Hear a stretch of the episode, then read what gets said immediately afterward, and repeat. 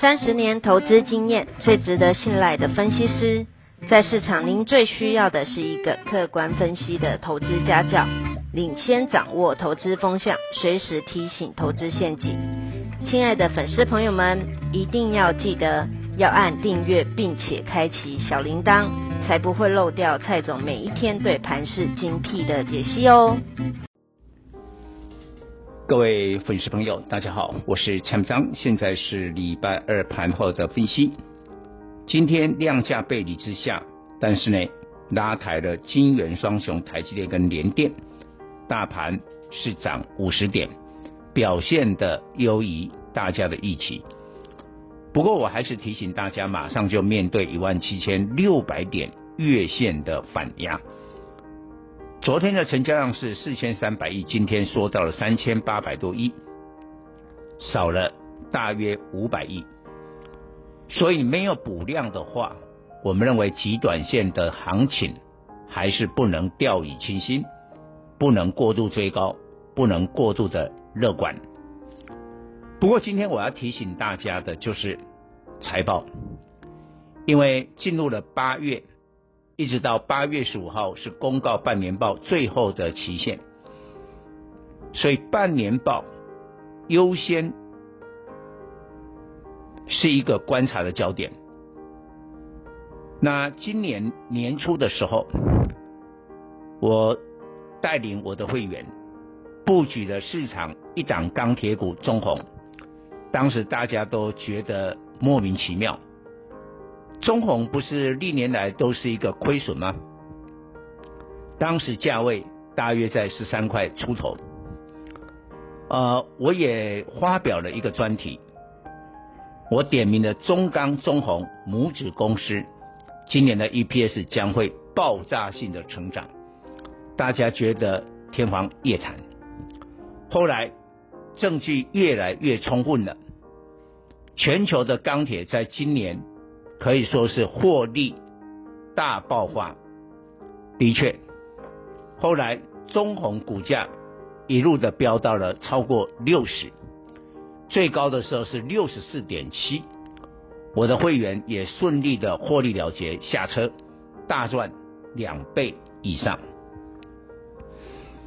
那当然，经过了一段时间，中鸿的股价已经承起了一段时间。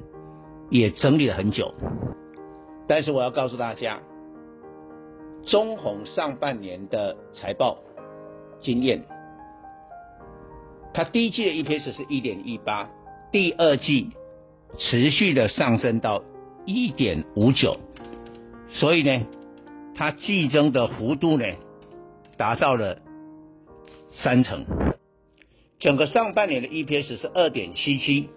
哇，这个击败市场的预期啊！因为大部分的机构认为中鸿今年的 EPS 会落在四块到四点五之间，但是你半年就赚了二点七七，而且目前看起来它的主要产品是在热压，那个售价都还是非常的高档，所以中鸿。按照半年报的水准来看，全年度有五块的水准。好，重点来了，今天跌五毛，四十八点七五，本一比不到十倍，不到十倍。而且中红假如今年可以赚到五块的话，它的明年的配息将会相当的高，又符合了高值利率。当然，今天的钢铁股是压回，我觉得是有一些杂音。美国的基础建设法案啊，也许没有办法及时的在本周来表决通过。中国官方也对这个钢铁排碳减产这个政策啊犹豫不决。但是我告诉你，这个都是一个短线的杂音。我觉得股价最后的是反映扎扎实实的财报，而且。半年报的黑马一定都是让你意外的，因为你没有办法预料这么好，所以我认为中鸿会带领钢铁股的半年报行情。最后我补充一下，航运今天航运大概只有阳明涨，但是亚洲的货柜轮最近这几天都大涨，包括我们收盘后，大陆的中远海控，因为拜登哦政府说不管这个运价了，不干涉运价了，就中远海控涨了快七趴。那我们今天不太动哦，哦这个是筹码的整理，反而是好事，但是别人在涨啊。日本的商船三井这一家航运股连续两天飙涨，因为二度调高全年度的财测。昨天在东京股市它涨十趴，今天又涨了四点六趴。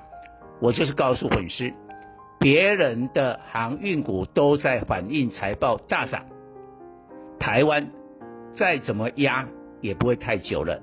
以上报告。本公司与所推荐分析之个别有价证券无不当之财务利益关系。本节目资料仅供参考，投资人应独立判断、审慎评估并自负投资风险。